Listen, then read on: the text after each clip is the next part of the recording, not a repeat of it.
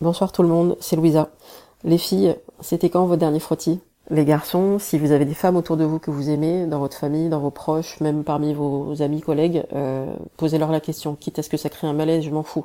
Faites-le parce que voilà, j'en peux plus du nombre de femmes autour de moi qui me disent ah mais moi je vais jamais chez le gynéco, euh, j'ai changé d'adresse, je n'en connais pas, je suis trop pudique. C'est vraiment des conneries. Pensez à votre santé. Là, je vais m'énerver, mais je vais d'abord vous raconter pourquoi je vous parle de tout ça.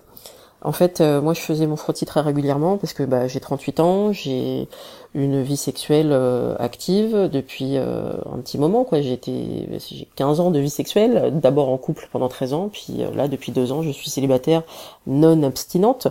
donc, je me protège, bien sûr, mais je sais que comme cette femme sur 10, je peux être euh, confronté à ce qu'on appelle le HPV, le papillomavirus, et ça m'est arrivé. Alors on peut l'éliminer naturellement, ou parfois c'est pas le cas, et donc euh, le frottis revient pas bon.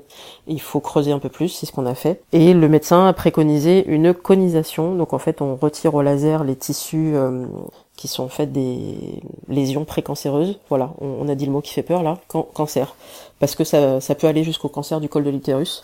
Il y a 2800 cas nouveaux par an. Et voilà, j'ai pas envie que ce soit vous. Donc euh, ça peut toucher n'importe quelle femme, n'importe quel âge, que vous ayez une vie sexuelle euh, active actuellement ou c'était il y a 10 ans, parce que ça peut mettre beaucoup de temps à se déclarer.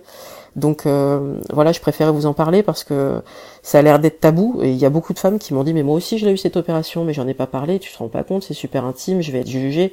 Bah moi j'ai pas peur d'être jugée, je préfère qu'on en parle, faire de la pédagogie s'il faut et vous dire que le frottis, le dépistage, ça a permis de réduire de moitié le nombre de cas depuis 20 ans. Donc, euh, vous n'êtes pas dans un désert médical, c'est pas vrai. Il y a forcément un médecin autour de vous. Alors allez-y, prenez soin de vous, vraiment. Bonne nuit.